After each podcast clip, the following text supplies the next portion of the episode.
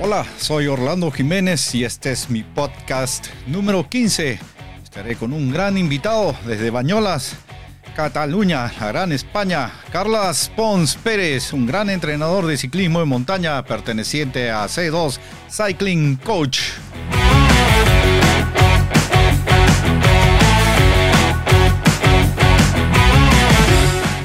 Hola Carlas, ¿cómo estás? Hola Orlando, ¿qué tal? Encantado. Carlas, este, muy agradecido por, por tu tiempo para poder conversar sobre estos temas tan importantes para nosotros los ciclistas. Es el, el entrenamiento ya un poco más avanzado de lo que es un entrenamiento básico del ciclista de montaña. Eh, para los que recién están escuchando a Carlos Pons Pérez, es de Banyolas, de Girona, de España. Es entrenador de C2 Cycling Coach. Y tiene como formación académica, es máster en rendimiento deportivo, tecnificación alto nivel, el Instituto de Educación Física de la Universidad de Barcelona, graduado en Ciencias de la Actividad Física y el Deporte de la misma universidad, en formación federativa, es entrenador y directivo deportivo nivel 3 por la Federación Española de Ciclismo. Eh, bueno, primero decir que muchas gracias también por, por esta pequeña oportunidad y yo encantado de, solucionar y charlar sobre temas de rendimiento, ¿no? que al final son los que tratamos aquí en la empresa.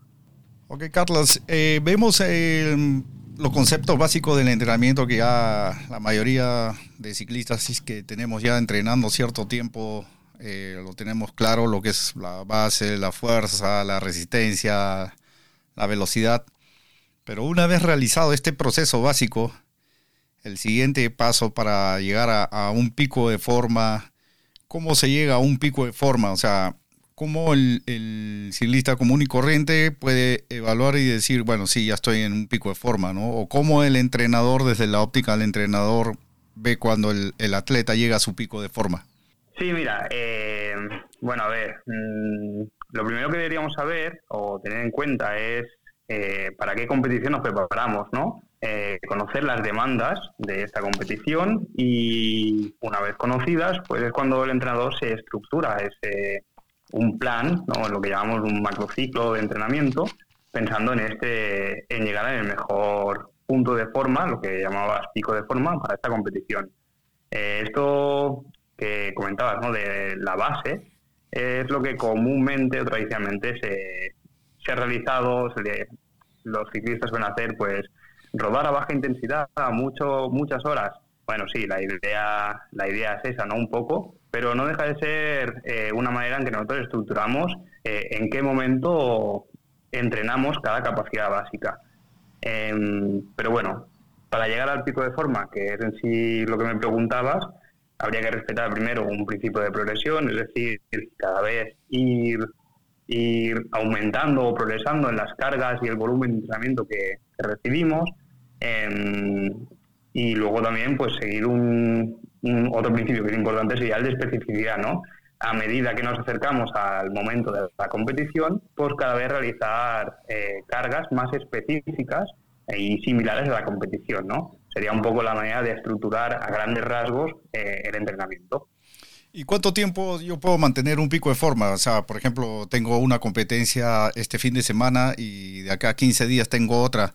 ¿Es posible mantenerme en un pico de forma, digamos, 15 días? O, por ejemplo, llego a mi pico de forma para este domingo y decae.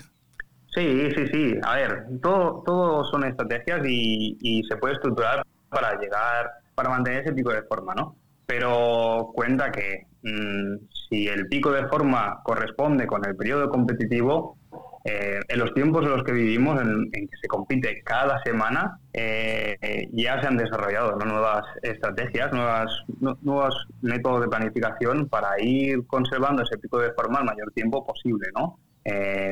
cuatro semanas lo puedes mantener tranquilamente, se puede dar el caso de incluso seis.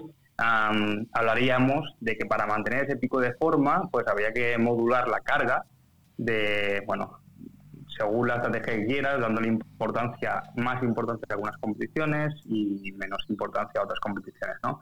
Pero sí, no es que el pico de forma sea un único día, ¿no? No entrenas solo para un único día, eh, puedes mantener o incluso realizar varias competiciones durante varias semanas y rendir incluso la tercera o la cuarta semana más que en la primera.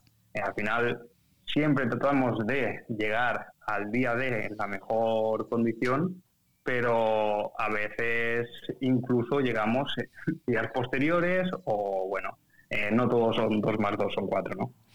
Y dime, eh, ¿el entrenamiento constante supone también mejoras constantes?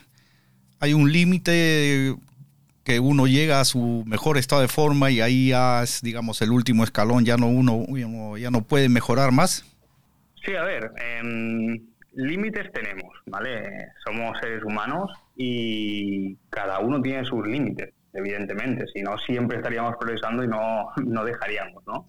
Em, hay que tener claro que el límite es totalmente individual de cada, de cada ciclista y, bueno, está relacionado con, con, varias cosas, ¿no? Entre ellas, pues, la propia genética, las condiciones eh, dadas por el contexto deportivo en los primeros años de práctica deportiva o incluso en su carrera actual, ¿no? En cómo, entró, cómo entrena, si ha tenido lesiones, no ha tenido lesiones, y lo que hablaba, ¿no? De capacidades, bueno, de, lo que es cada uno, la genética de cada uno.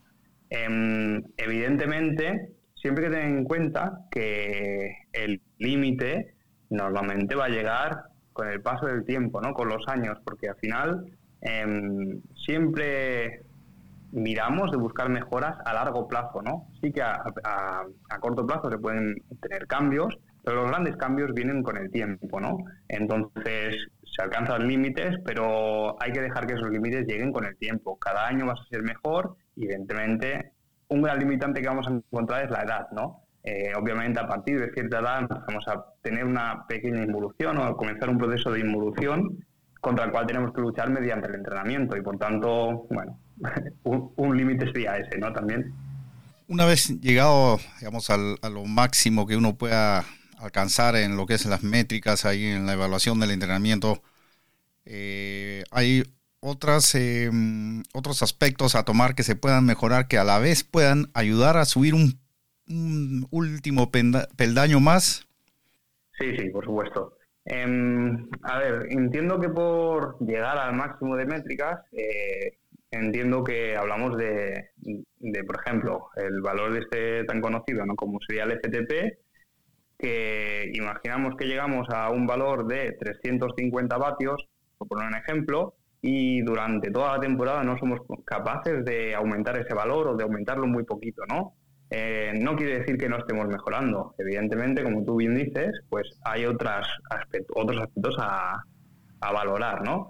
Entre ellos, pues mira, un ejemplo muy sencillo sería, si no soy capaz de, aumentar mi FTP o hacer más vatios en esos en un test de 20 minutos, ah, quizás sería interesante mirar de, que ese mismo valor de potencia lo puedas aguantar durante más tiempo o que ese mismo, ese mismo test seas capaz de reproducirlo habiendo una fatiga anterior, ¿no? Por ejemplo, en vez de hacer un test, o sea, calentar 30 minutos y hacer un test de 20 minutos, eh, rodar dos, tres horas gastando energía y realizar un test de 20 minutos y ser capaz de realizarlo en la potencia.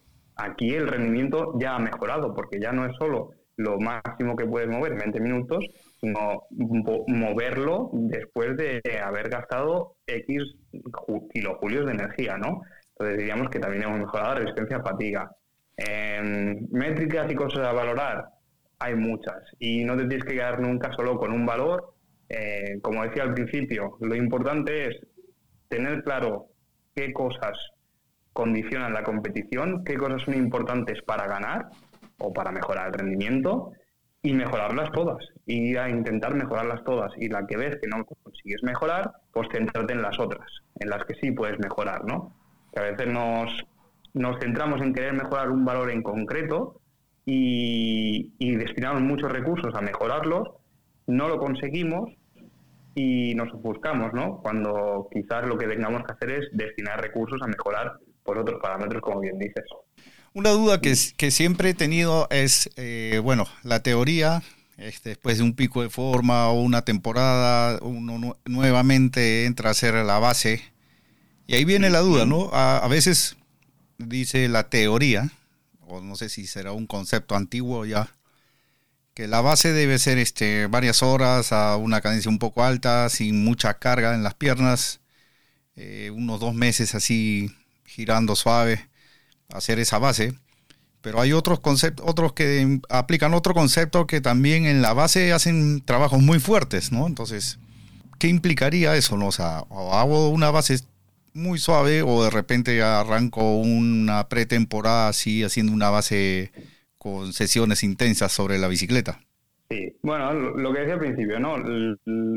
La palabra base está como muy mitificada y muy relacionada con grandes horas de volumen y baja intensidad, ¿no? Eh, está bien, realmente van por ahí los tiros, pero bueno, si entramos más en detalle, lo que llamamos base, lo que intentamos realizar o las razones por las cuales se realizan de esta forma es porque intentamos mejorar eh, el sistema aeróbico, ¿no? Trabajar las fibras de contracción de tipo lenta y todas las mejoras relacionadas con el sistema aeróbico requieren de volúmenes pues más altos de, más, largos y las intensidades pues, suelen ser más bajas, ¿no? Por eso es que trabajamos así.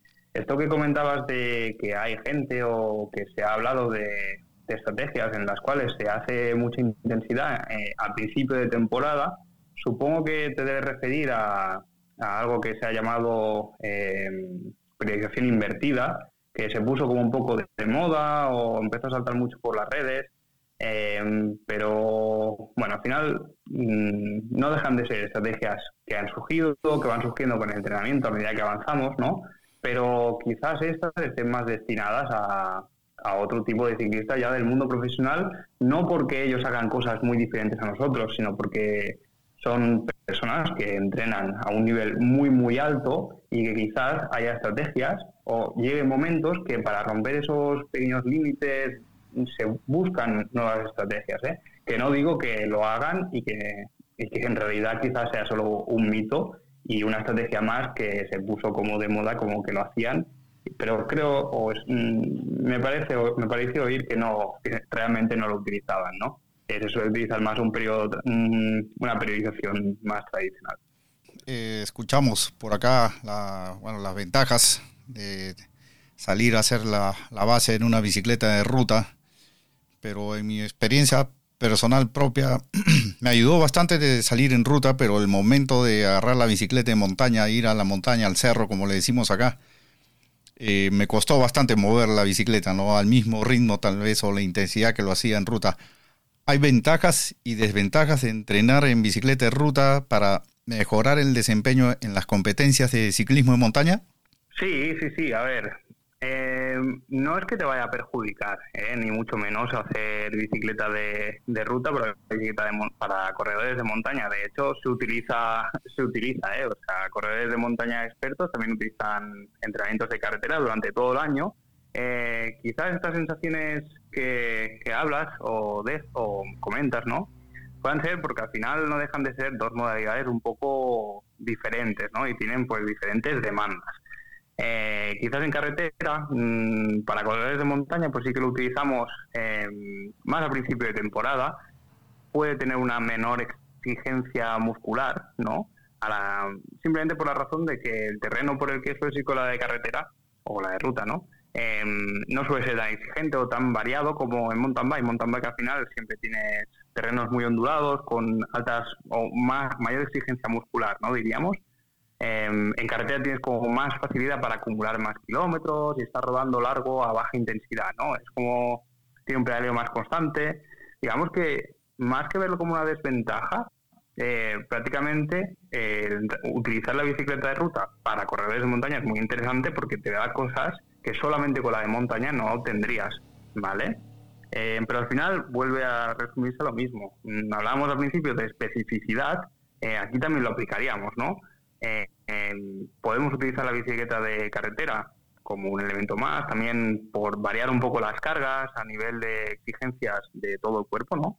Em, pero a medida que nos acercamos a la competición, pues solemos tender a dar prioridad al trabajo en la bicicleta de montaña. Pero no quiere decir que un corredor que hace únicamente carretera no pudiera competir bien en montaña. Si tuviera una buena técnica y no necesitaba practicar demasiado, podría sacar muy buen rendimiento igualmente. Y mira, un caso muy conocido, ¿no? Matthew Van Der Poel, sin ir más lejos, ¿no? Puede hacer varias modalidades y rinde bien en todas. No le, no le genera una desventaja o no le afecta negativamente utilizar ambas bicicletas. Viendo las bicicletas, tanto de montaña como de ruta, el potenciómetro, ¿no? Uh, últimamente es un, un sensor fundamental para el entrenamiento. Es, es muy importante contar con un potenciómetro. Sabemos que puedes entrenar con un sensor cardíaco, pero no es lo mismo con un potenciómetro. ¿A qué se debe esa diferencia, no? O sea, en la evaluación del entrenamiento. Hombre, a, día de hoy em, ha quedado como un poco desfasado, ¿eh? Trabajar por frecuencia cardíaca no quiere decir que no se pueda trabajar, porque se ha trabajado toda la vida y, también hay mucha información que nos da y monitorizar, pero sí es cierto que de cada al, bueno, los tiempos modernos pues, han cambiado, la tecnología ha llegado y tenemos un medidor de que nos permite controlar la intensidad con una mayor fiabilidad, ¿no? Principal diferencia o algo fácil de ver en cuanto a diferencia eh, cuando nosotros realizamos un apretón sobre el pedal, eh, ese apretón se ve reflejado desde el segundo 1 en nuestro potenciómetro y nos lo indica el ciclo computador.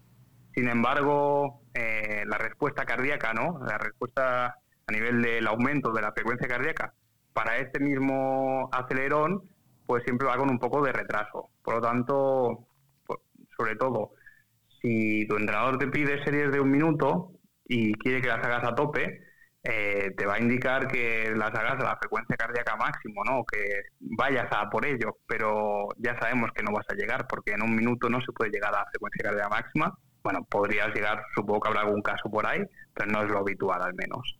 Por lo tanto, hablaríamos de que tienes una, un control de la intensidad pues más instantáneo y bueno, mm, va bien.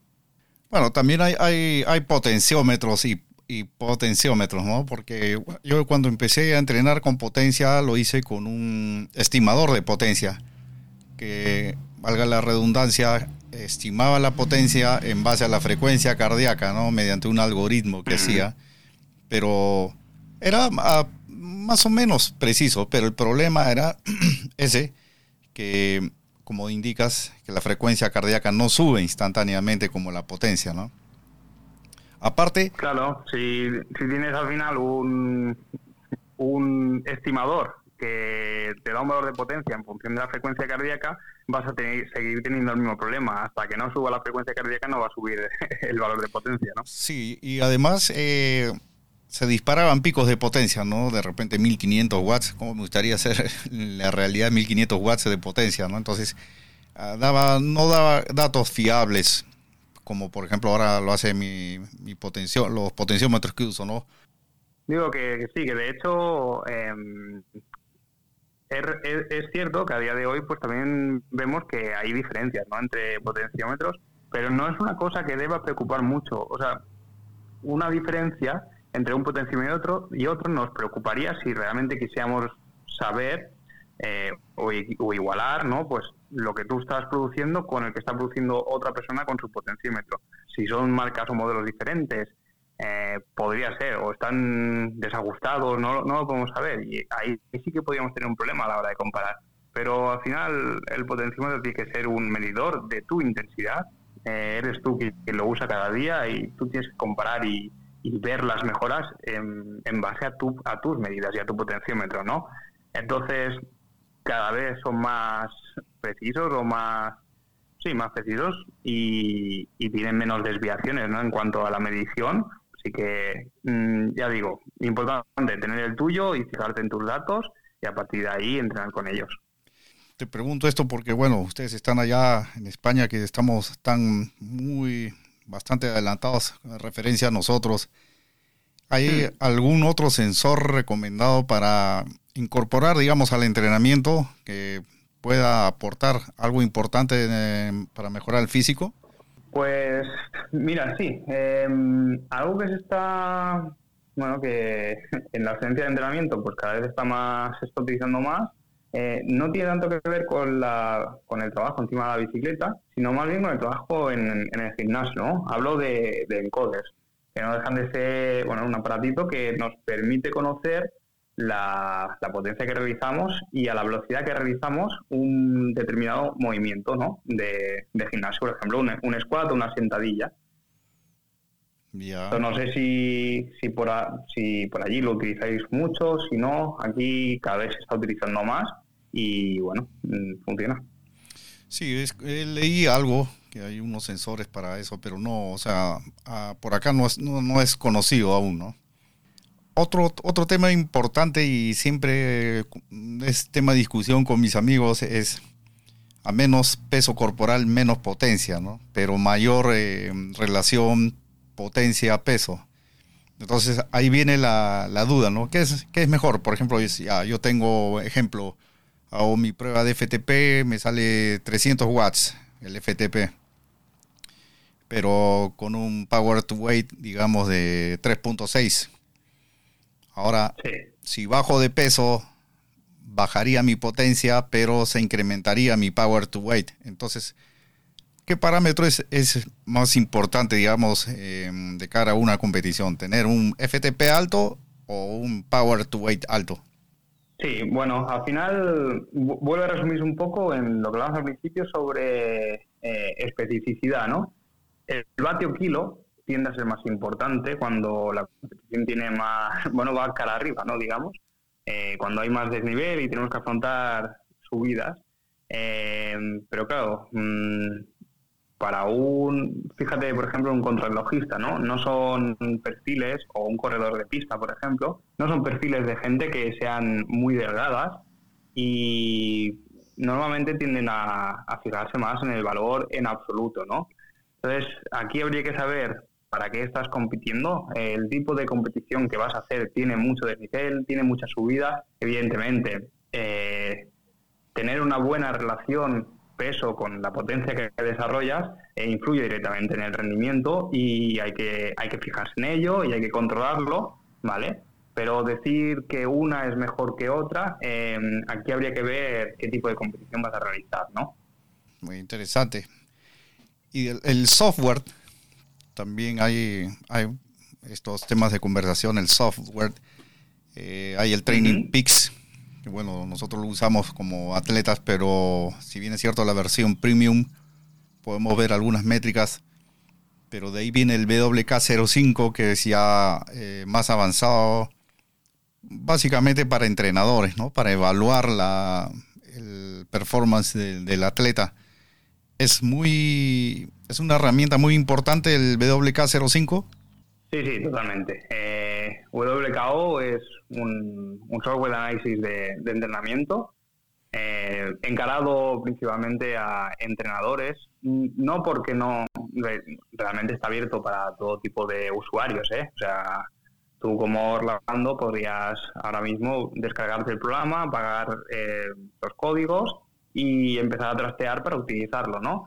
Pero es verdad que tiene un coste elevado porque está destinado, digamos, pues a empresas de entrenamiento o a entrenadores, ¿no? Y bueno, la verdad que es una herramienta que muy útil. No, aquí en C2 creo que ninguno de los tres entrenadores que estamos sabríamos, bueno, si sabes, sabríamos, al final te acostumbras a utilizarlo o no utilizarlo, ¿no? Pero eh, nos, nos facilita mucho la vida, ¿no? Nos da acceso a una serie de, charts y, diferentes gráficas con las cuales pues nos facilita el trabajo de monitorizar el, el, entrenamiento, comparar, ver las mejoras y todo esto poderlo aplicar a nuestros ciclistas, ¿no? Eh, desde luego, mm, yo creo que a día de hoy em, se utiliza a nivel mundial en toda la élite profesional. Yo creo que cualquier entrenador que busque el máximo rendimiento de sus ciclistas eh, debería utilizar y saber utilizar un WKO y manejarse muy bien con él. Y, simplemente es una herramienta, ya digo, incluso para curiosos se, se puede utilizar. ¿eh? De hecho, yo cuando empecé a utilizarlo, todavía creo que en ese momento entrenaba a tres o cuatro personas. Sí, yo, yo una vez cuando, bueno, el WK05 es el, el última versión, cuando era WK04 me bajé la, el, el, free trial para unos días, pero la verdad era, mm, para mí era complicado, ¿no? Parecía leer en japonés, traducirlo al hebreo y al final en español. Así que desistí. Ahí, ¿para qué me voy a hacer problemas? Dije, no, no, que el entrenador se haga cargo.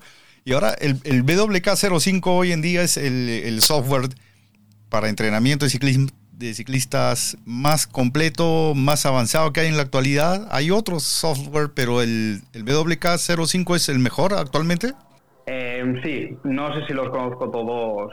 Seguramente habrá por ahí software que no haya ni oído hablar, que utilicen quizás en otros países, no lo sé.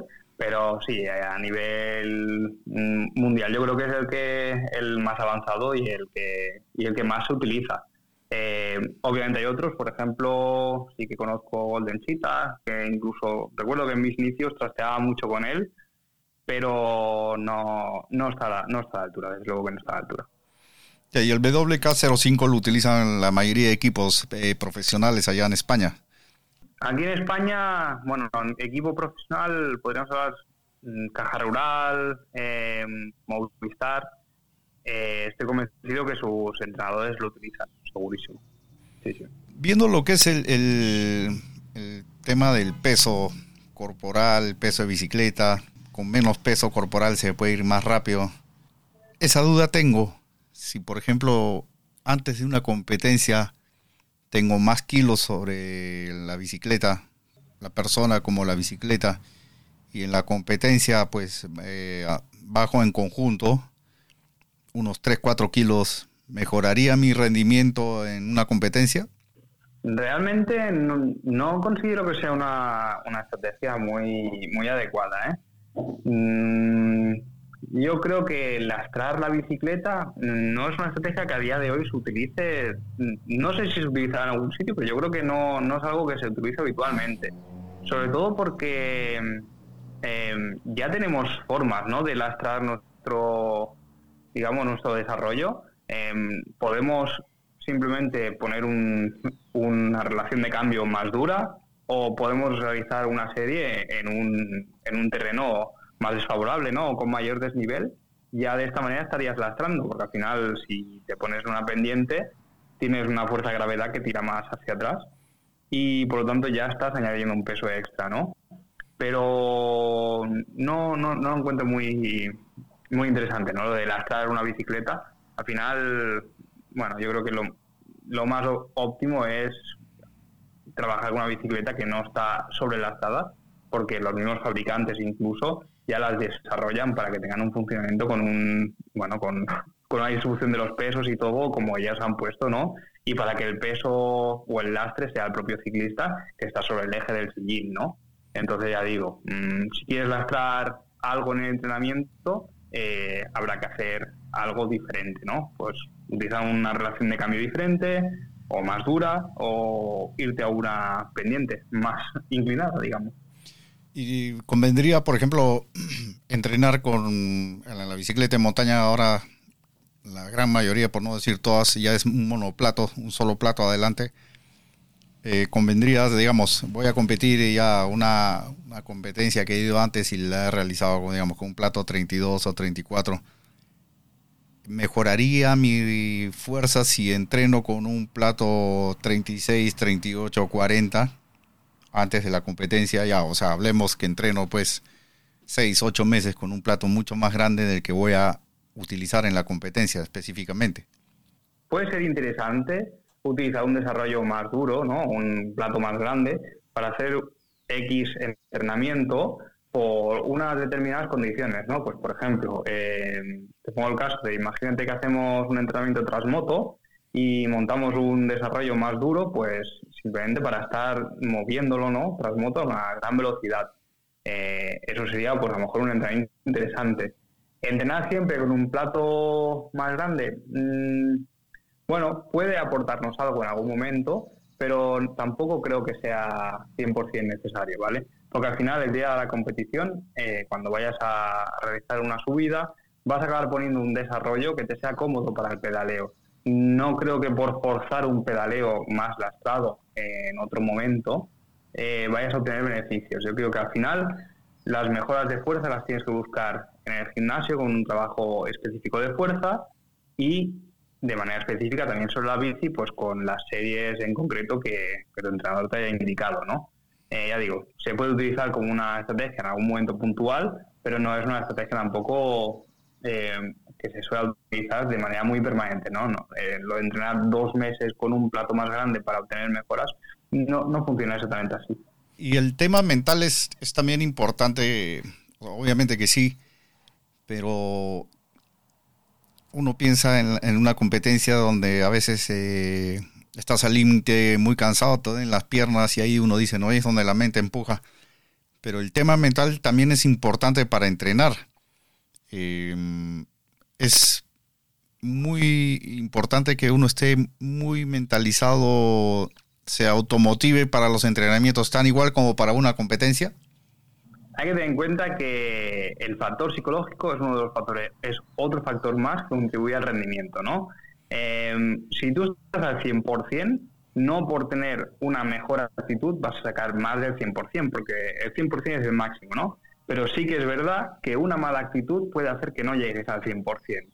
¿Cuántas veces pasa eso de que eh, sales a entrenar con una mala actitud y dices, no puedo, hoy no puedo, estas series van a ser muy duras eh, no tengo ganas de entrenar o cualquier pensamiento negativo eh, cercano.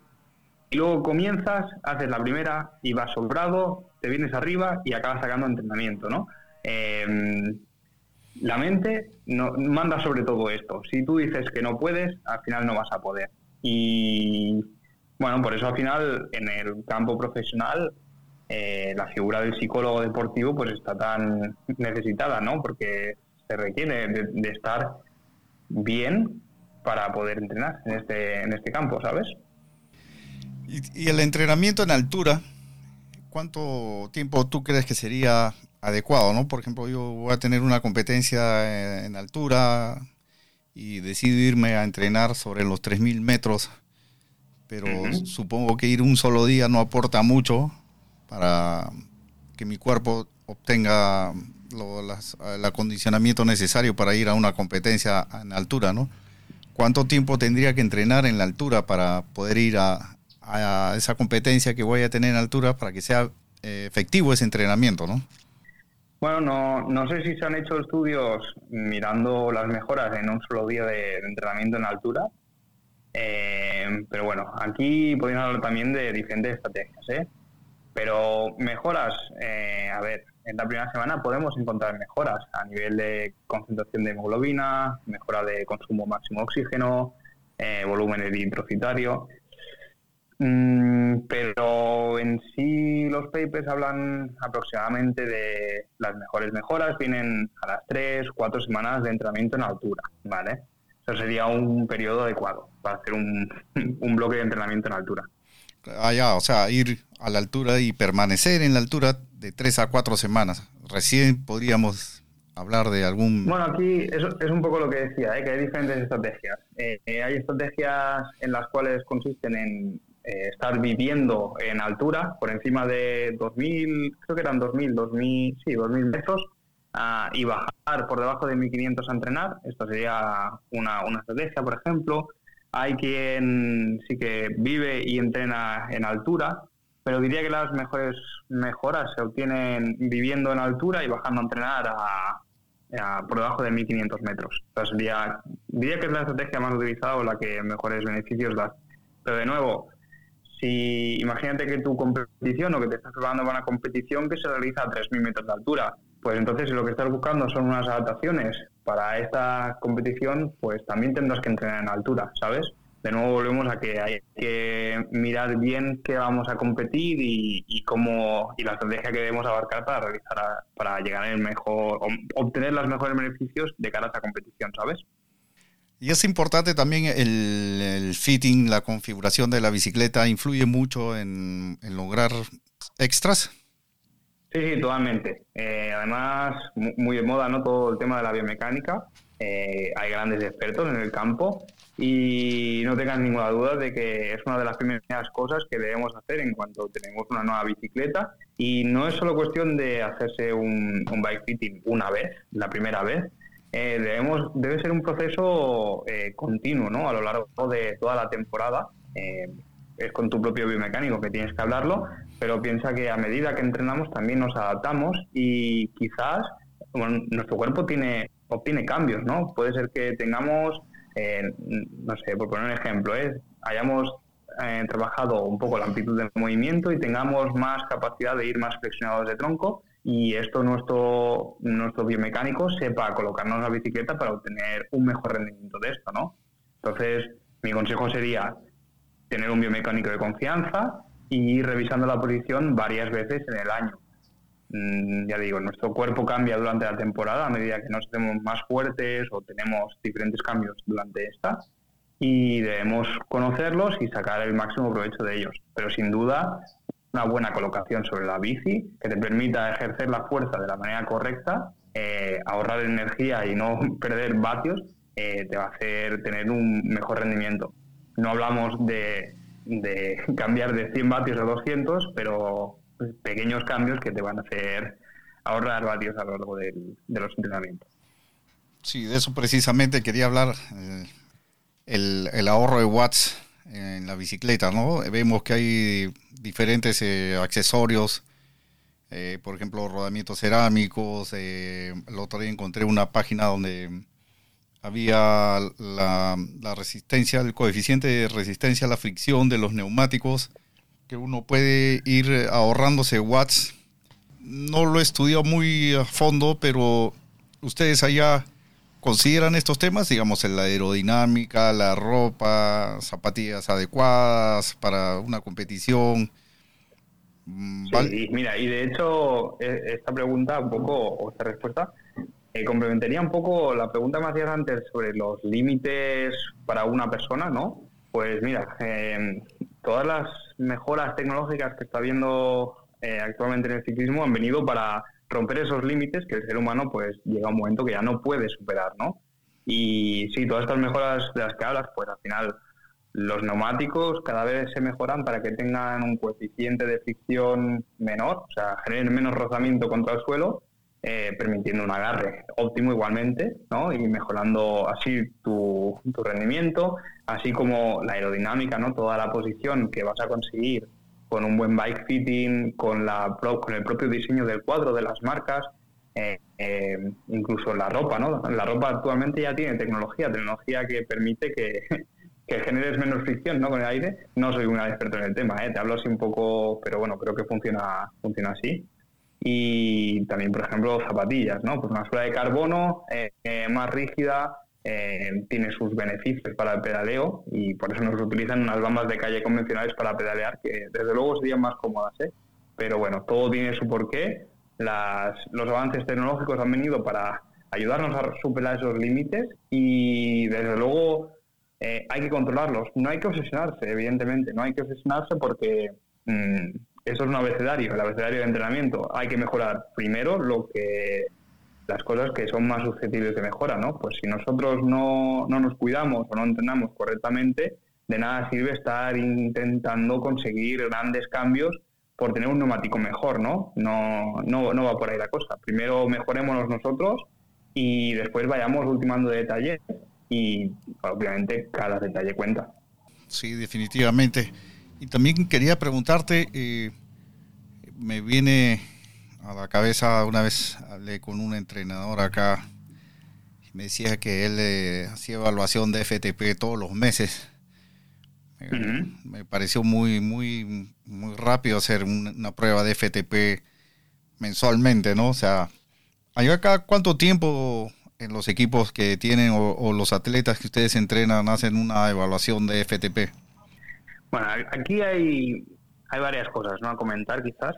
Eh, primero que el test de FTP es un, es un test que nos da una información, ¿vale?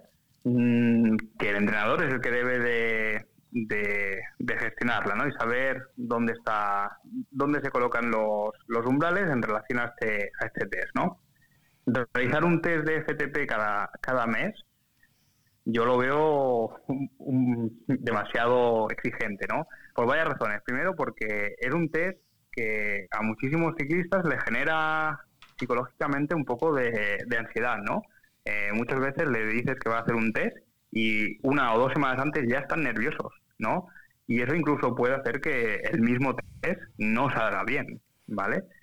Entonces, eso es lo primero. Lo segundo, que, como decía al principio, eh, los cambios en el cuerpo humano no, no vienen de un mes para otro. Evidentemente hay cambios y cuando cuanto menos entrenados estamos, más cambios hay en menos tiempo.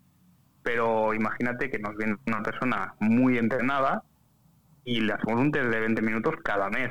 Eh, prácticamente no habrá mejoras o incluso habrá meses que esté peor porque estemos en un proceso de entrenamiento y de fatiga alta y por lo tanto no seamos capaces de mejorar. No quiere decir que esta persona en tres o cuatro meses, cuando nosotros tenemos planificado el pico de forma o una gran mejora, eh, ese test no se vaya a incrementar.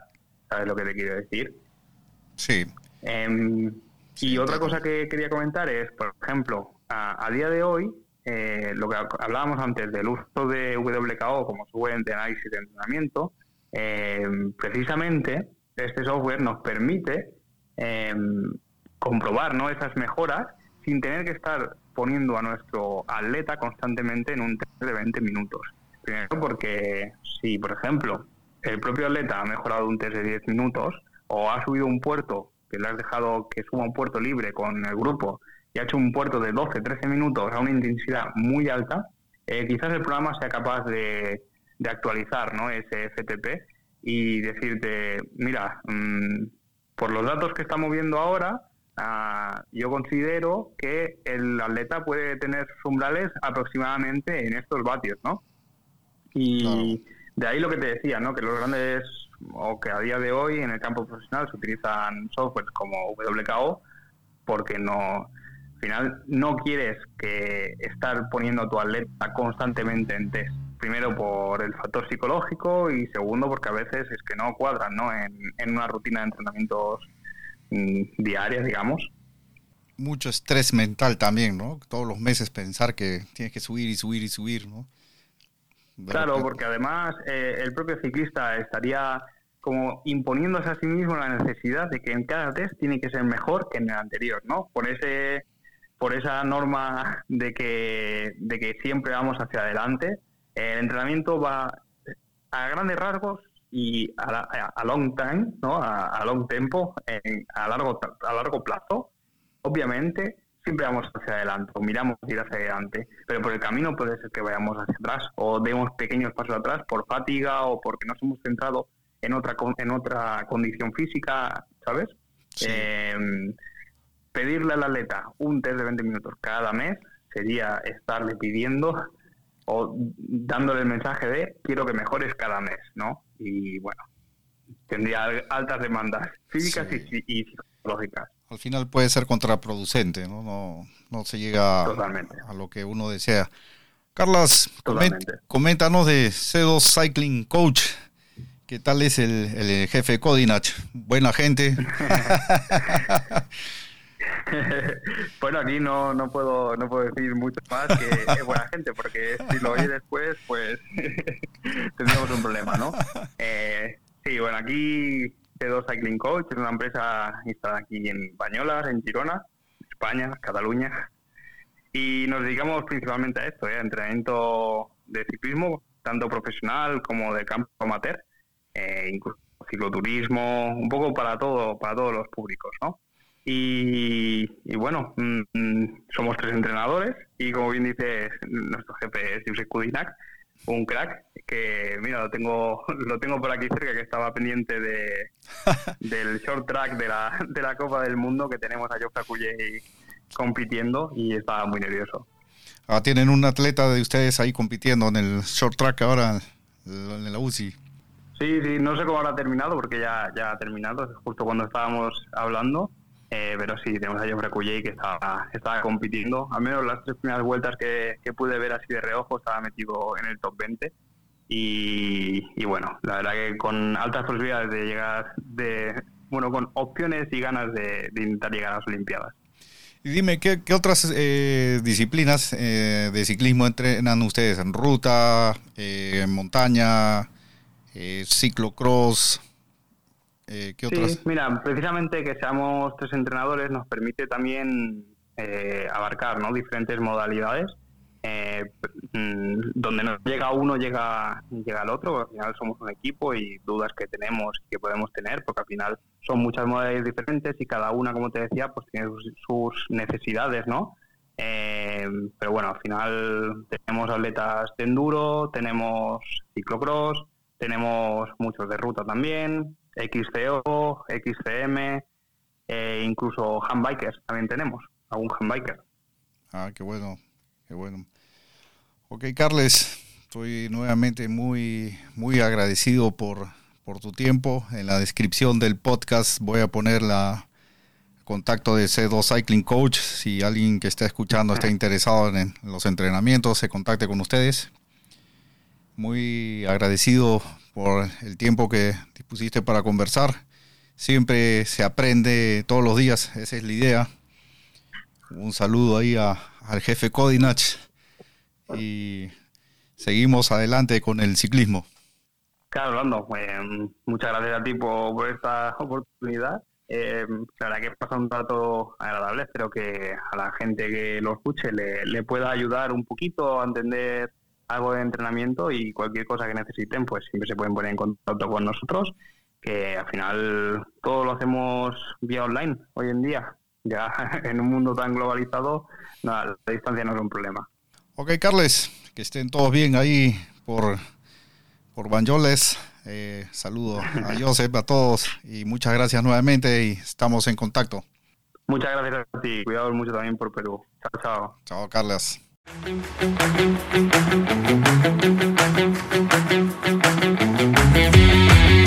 Muchas gracias amigos por escuchar este podcast y será hasta el próximo.